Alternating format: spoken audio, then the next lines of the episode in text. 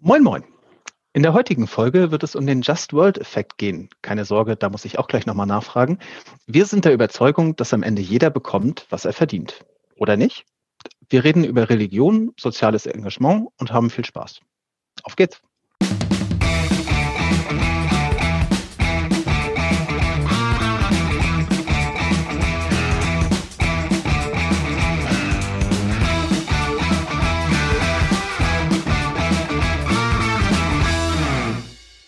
Hi und herzlich willkommen zu Psychotrip. Wir unternehmen gemeinsam eine Reise durch die Welt der Psychologie in 80 Folgen und wir freuen uns, wenn ihr uns dabei begleitet. Dass die Welt mehr ist als Couches, wollen wir euch auch heute gerne wieder zeigen. Aber bevor wir damit anfangen, stellen wir uns erstmal nochmal vor. Ja, moin. Ich bin Roland, in Kurzform diesmal Informatiker, Psychologe, Coach, Coach und Organisationsentwickler und freue mich immer noch sehr, dass wir diesen Podcast zum Leben erwecken konnten. Hi, ich bin Steffi, auch Psychologin, Organisationsberaterin und begeisterte Entdeckerin der Welt der Psychologie. Und ich durfte auch heute wieder ein Thema für Roland vorbereiten, das ich jetzt vorstellen werde. Ich freue mich drauf. Okay, dann fangen wir mal an. Ähm, heute wird es gehen um den Just World Effekt. Roland, kennst du den? Den nochmal bitte? Just World Effekt. Ich habe nie davon gehört. Es ist der Glaube an eine gerechte Welt. Und ähm, weil ich wahrscheinlich das Wort jetzt gleich ein bisschen häufiger benutzen werde, erkläre ich erstmal, was eigentlich Attributionen sind. Attributionen ähm, sind Zuschreibungen, wie Menschen ja Gründe für ihr eigenes Verhalten und für das Verhalten anderer finden und wie sie sich die Welt erklären. Das heißt, in dieser Attributionstheorie wird der Mensch als wissenschaftlicher Laie betrachtet, der immer wieder versucht zu verstehen, was um ihn herum passiert und warum es passiert, bis ähm, er oder sie sinnvolle Erklärungen findet. Und äh, leider sind die nicht immer so sinnvoll, aber eingängig für die Menschen, die sie finden. Und das führt dazu, dass man Sicherheitserleben hat und auch ein Kontrollerleben. Und ein konkreter Effekt, ähm, der eben auch eine Attribution ist, ist der Glaube an eine gerechte Welt, den Lerner 1980 gefunden hat. Mm, man hört es häufiger, äh, wenn man tatsächlich mal darauf achtet, in ähm, ja so populär Medien. Das heißt, äh, wenn man mal so auf Songtexte hört, dann taucht häufiger auf, ein Mensch hat bekommen, was er verdient, uh, you get what you deserve. Und das ist eigentlich so die Inkarnation dieses Attributionsfehlers. Und das ist eine Form der defensiven Attribution, bei der Menschen davon ausgehen, dass Schlechtes nur schlechten Menschen widerfährt und Gutes guten Menschen passiert. Das heißt zwar nicht, dass jedes einzelne Ereignis als gerecht beurteilt werden muss, ähm, aber dass im Laufe der Zeit über die Mehrzahl der Fälle die Gerechtigkeit schon die Oberhand gewinnt. Und ähm, wir, wir wissen es alle, das entspricht halt nicht der Realität. Äh, es passieren uns jetzt nicht schlechte Dinge, weil wir irgendwie uns dumm und sorglos verhalten und ähm, trotzdem können irgendwie auch mal Unglücke passieren und wir sind davor nicht gefeit. Und das führt aber dazu, dieser Just World-Effekt, dass wir unser eigenes Risiko in der Welt häufig viel zu niedrig einschätzen. Und ähm, eigentlich steckt dahinter so ein Glaube an eine ultimative Gerechtigkeit. Ähm, ich habe es ja schon bei Attribution im Allgemeinen gesagt, das führt dazu, dass so beängstigende Gedanken, dass uns was Schlechtes in der Welt passieren kann, halt von uns ferngehalten werden. Und das ist natürlich ein positiver Effekt für jeden Einzelnen von uns. Es führt aber eben auch dazu, dass wir Ungerechtigkeiten akzeptieren und dass wir weniger Empathie empfinden gegenüber den Menschen, denen Schlechtes passiert. Das heißt, notwendige Veränderung in der Welt passiert weniger, weil es eben diese Überzeugung an eine gerechte Welt gibt. Also sprich, weil ich davon ausgehe, dass die Welt in Summe gerecht ist, muss ich quasi nicht, also in Anführungszeichen, muss ich nichts dafür tun, weil es wird sich schon irgendwie wieder gerecht ergeben. Oder wie ist genau. das gemeint? Genau. Also okay. wenn du es mal auf so ein konkretes Beispiel überträgst, wo ich finde, dass man es ziemlich gut sehen kann, ist, wenn man auf Hartz-IV-EmpfängerInnen schaut. Ähm, Sätze, die da häufig fallen, ist ja, äh, die Person arbeitet ja auch nicht viel. Wenn die sich bemühen würde, hätte die auch einen Job. Und das sind Leute, die jetzt in Anführungszeichen im Stereotyp faul zu Hause rumsitzen und sich nicht genug Mühe geben. Und das führt dazu, dass man eben nicht die Kritik am System übt, warum es uns als Gesellschaft nicht gelingt, diese Menschen einzubinden und in Arbeit zu bringen und ihnen da Möglichkeiten und Chancen zu schaffen, sondern eben da eine Attribution zu ihren Ungunsten vornimmt. Und das ist so ein ganz konkretes Beispiel. Und ähm, was auch noch der Fall ist, ist, ähm, dass Studien dazu gezeigt haben, dass Menschen, die sich für Benachteiligte einsetzen, wie zum Beispiel Mitglieder bei Amnesty International oder Dritte Weltgruppen oder Arbeitsloseninitiativen, die Menschen haben eine weniger starke Ausprägung äh, dieser Just World Indikatoren jetzt in Fragebögen. Und das äh, lässt sich auch zum Beispiel auf äh, Parteien übertragen. Wenn man jetzt schaut, welche Parteien setzen sich für Menschen ein, dann sind die Parteien, ähm, die sich jetzt stärker für Menschen einsetzen und stärker sozial orientiert sind, auch diejenigen, die niedrigere Werte bei diesem Just World Effekt aufweisen. Und das ist gern was, was ich mit dir diskutieren würde. Und ähm, dafür habe ich eine Frage mitgebracht.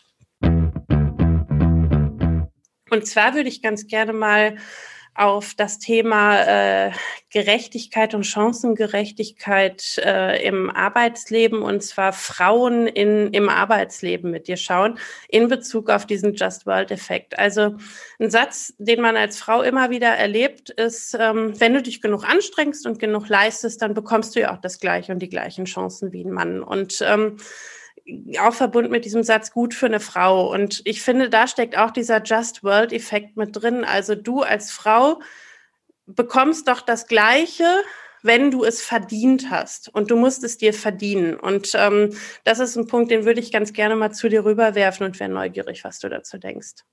Ähm, diese Assoziation ähm, finde ich interessant. Die hatte ich jetzt erstmal so direkt nicht, auch als du die Frage jetzt gestellt hast ähm, weil mein Eindruck vom Thema Gendergerechtigkeit oder allgemein Diskriminierung, wenn ich das jetzt mal reinnehme, ist, dass es häufig ein Thema ist, bei dem es viel darum geht, dass jemand, der sich nicht engagiert, halt auch jemand ist, der auf der Sonnenseite ist. Ne? Also du hast jetzt so dieses Beispiel, ich bin irgendwie, äh, also in dem Moment, wo du als Frau sagst, ich werde benachteiligt, ist es häufiger so, dass du halt auch so wahrgenommen wirst als jemand, der sich gerne beschwert, so, also zumindest meine, meine Wahrnehmung. Ne? Also es ist dann eben auch schnell dir negativ ausgelegt wird, dass du dieses Thema ansprichst.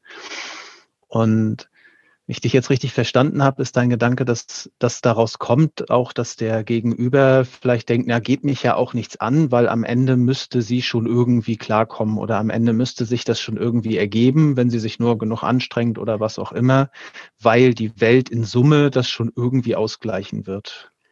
Mm, der Gedanke ist für mich ein bisschen anders, also er geht in die Richtung, ist aber ein bisschen anders. Ähm, und er sieht für mich so aus, dass man immer wieder hört, wenn Frauen sich genügend anstrengen, können sie das Gleiche erreichen. Das ist so eine Konditionalverbindung, wenn dann. Und das ist die gleiche Verbindung in meiner Interpretation wie in diesem Just World Effekt.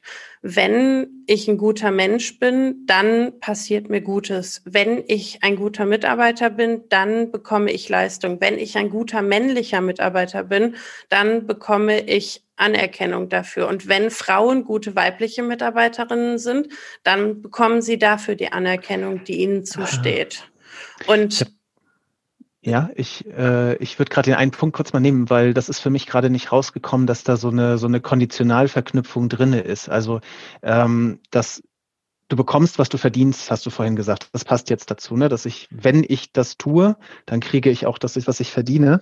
Und für mich war da aber vorhin noch so ein, so ein anderer Punkt drinne, der sagt, ich bin gleichgültig gegenüber dem Übel in irgendeiner Welt, äh, in, in irgendeiner, äh, an irgendeiner Stelle weil ich davon ausgehe, dass sich alles wieder ausgleicht. Habe ich das denn richtig verstanden? Also gehört das auch dazu, dass ich davon ausgehe, dass am Ende Gut und Böse sich schon irgendwie wieder die Waage halten werden? Oder geht es wirklich nur darum, dass ich sage, du erntest immer, was du gesät hast?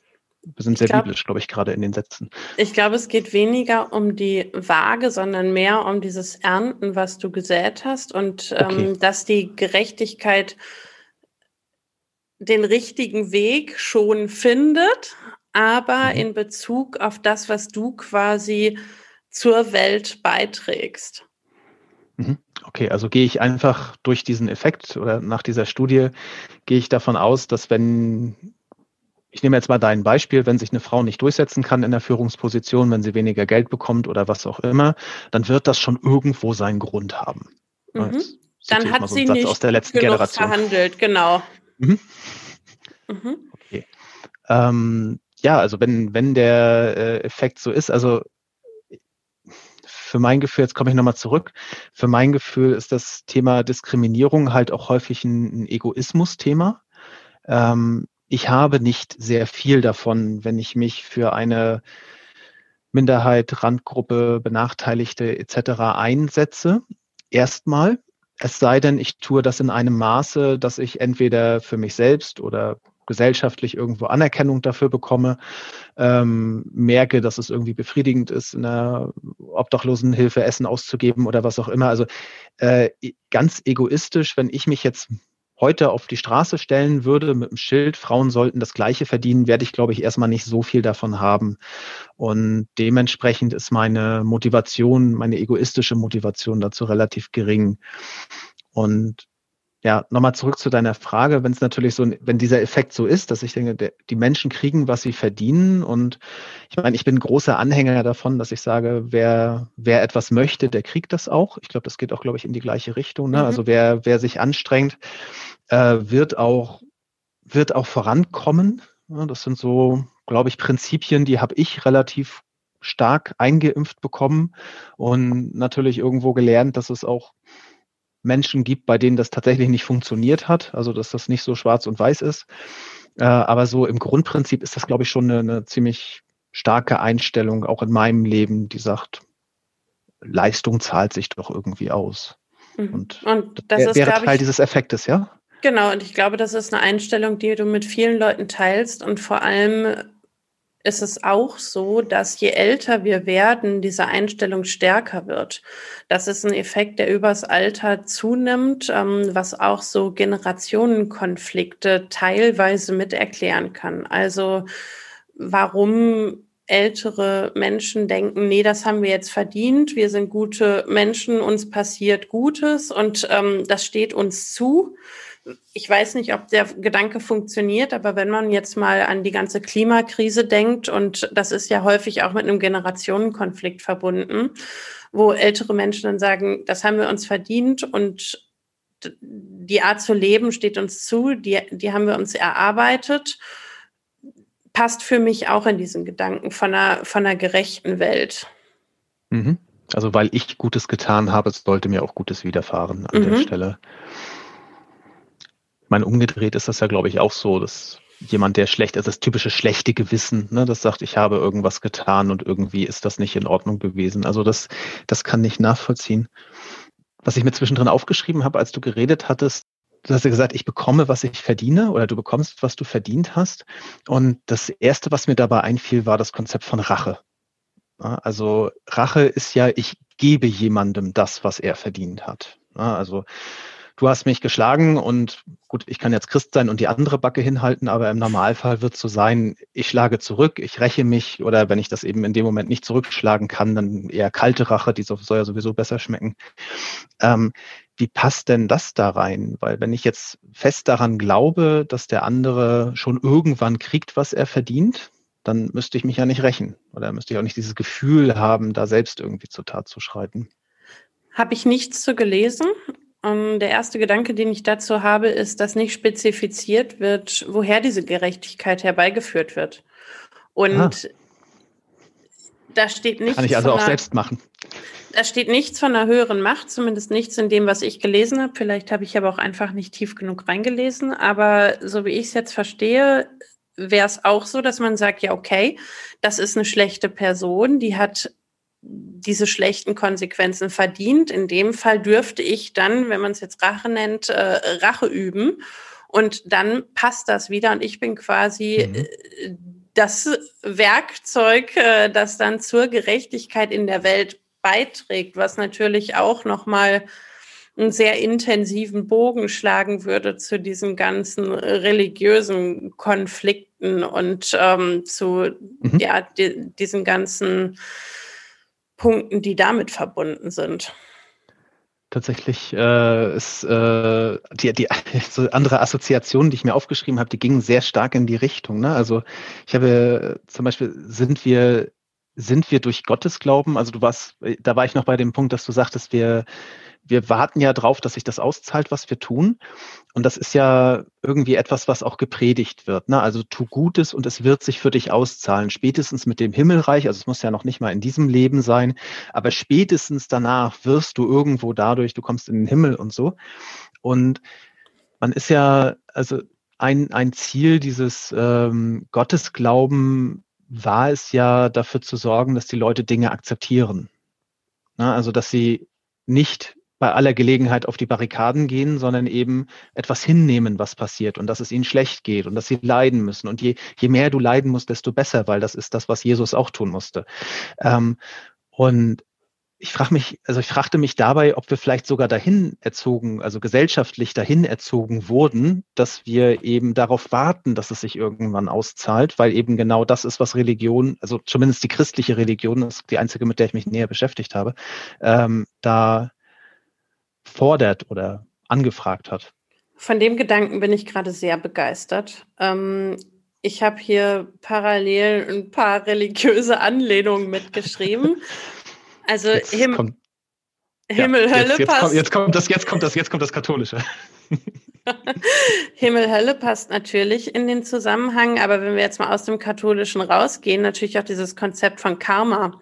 Also ich sammle mhm. quasi Punkte im Guten oder im Schlechten und das bekomme ich im Leben oder danach dann auch wieder zurück und damit auch verbunden dann dieser Gedanke an Wiedergeburt. Und je nachdem, wie ich mich im Leben zuvor verhalten habe, äh, komme ich danach in mhm. einer anderen Gestalt und in Anführungszeichen mit einer anderen Wertigkeit und mit anderem Möglichkeiten wieder zurück. Und das würde in der religiösen Betrachtung ja auch in diesen Just World-Effekt mit reinpassen. Und dann bin Hat ich über einen zweiten Gedanken ähm, gestolpert auf dem Weg dieser Religionsfrage. Ganz, ja. Ganz kurz, halt ihn nur kurz fest. Äh, auch also vielleicht hat ihn sogar jede Religion, weil du warst ja gerade beim Wiedergeburtskonzept und äh, bei Moslems ist man ja auch da, dass man, wenn im Islam, wenn du äh, wenn du Gutes tust, dann wirst du dafür belohnt. Ne? So die die berühmten 77 Jungfrauen oder was auch immer ist ja auch so ein so ein Konzept.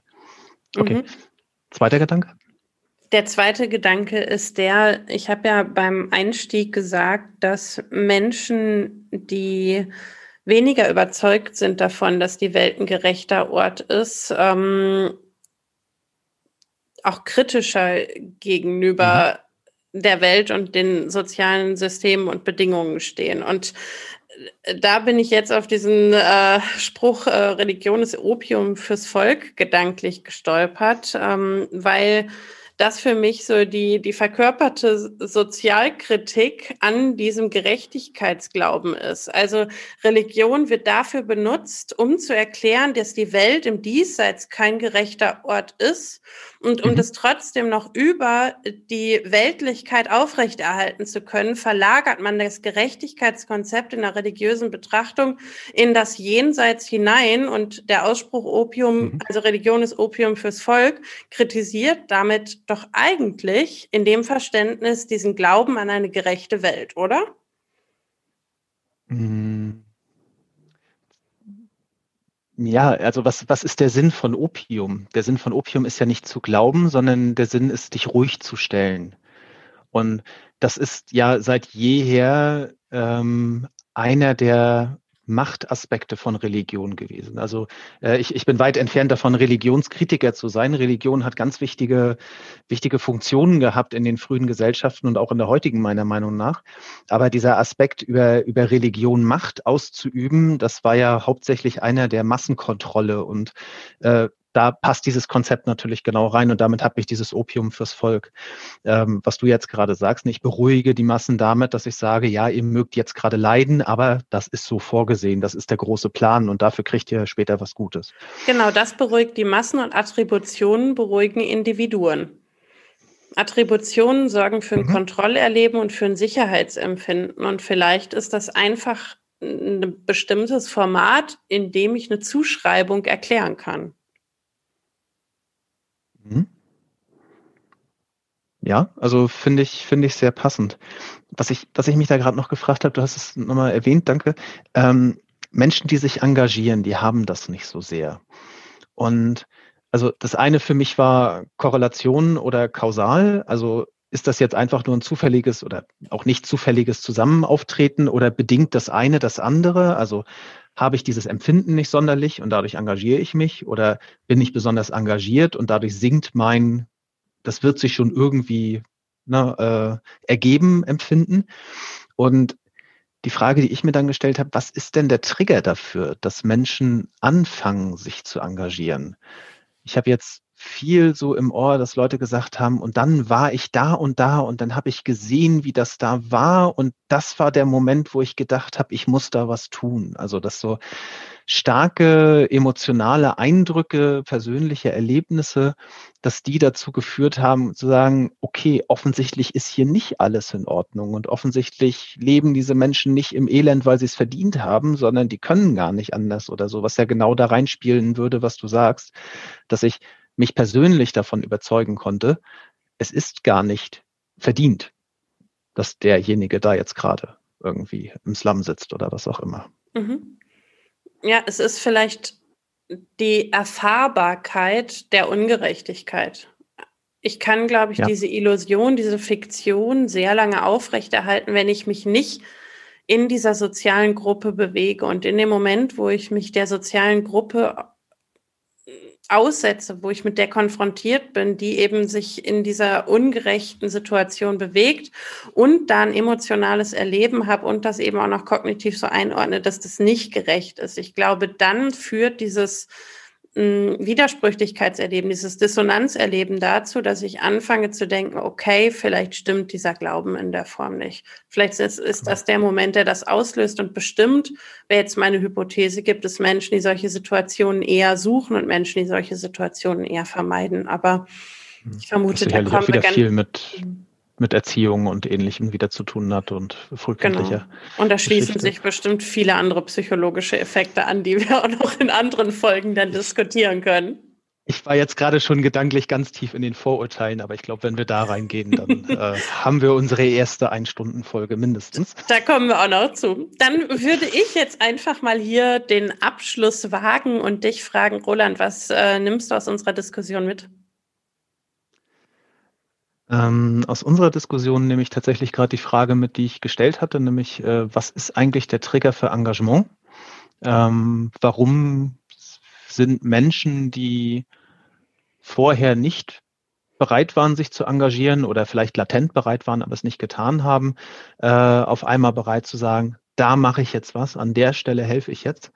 Ähm, Genau, und ich nehme noch so einen Randgedanken mit, äh, den ich zwischendrin noch aufgeschrieben hatte. Das passt nämlich auch dazu. Was unterscheidet eigentlich Länder, in denen die Leute auch gerne mal auf die Straße gehen, also wo Revolutionen oder so eh an der, an der Tagesordnung sind? Was unterscheidet die eigentlich von Ländern, wo das eben nicht so der Fall ist? Also wie Deutschland, wo es glaube, Tucholsky war das, sagte, äh, in Deutschland wird es nie eine Revolution geben, weil dazu müsste man den Rasen betreten. Also was ist der, was ist der Unterschied äh, an der Stelle? Weil ich glaube, dass es am Ende vielleicht auch das Gleiche ist, weil ob ich jetzt auf die Straße gehe, um eine Regierung zu stürzen, oder ob ich sage, ich engagiere mich jetzt für Soziales, ist, glaube ich, alles so die gleiche Richtung zumindest. Es ist mir nicht mehr egal, sondern ich persönlich muss engagiert sein. Und ich wo weiß, das herkommt, das würde mich jetzt mal interessieren. Ich weiß, wir sind schon in der Abschlussrunde, aber vielleicht noch ein kleiner Fakt zusätzlich. Ähm, es ist tatsächlich so, dass in den Ländern, ähm, wo die Gerechtigkeitsfrage weiter auseinander liegt, ähm, dieser Effekt stärker auftritt, ähm, weil die Leute das damit relativieren, um sich zu beruhigen. Das vielleicht noch also als ihr Alltags, also ihr Alltagserleben damit rechtfertigen. Mhm. Genau. Mhm, okay. Dann würde ich mich, Genau, dann würde ich mich noch kurz anschließen mit, mit meinem Gedanken, mit dem ich rausgehe. Ähm, ich bin beeindruckt davon, wie viele Lebensbereiche dieser Effekt betrifft. Das hatte ich nicht erwartet, als wir angefangen haben zu sprechen. Und ähm, was ich als Gefühl mit rausnehme, ist, man muss es schaffen, wenn man was verändern will in der Welt, diese Attribution bei den Leuten zu durchbrechen und zu zeigen, dass das nicht seine Ordnung hat, so wie es ist, sondern dass es Handlungen erfordert, um die Welt zu verändern. Und damit gehe ich heute aus der Folge raus. Vielen Dank. Dann möchte ich, möchte ich da noch einen Gedanken reinwerfen. Dann kann man sich fragen, warum Dokumentationen, die genau das tun wollen, die solche Attributionen aufbrechen wollen, warum die eigentlich auf Dreisat und Arte laufen und nicht um 20.15 Uhr in der ARD. Ja. Und damit verabschieden wir uns für heute und sagen Tschüss. Macht's gut.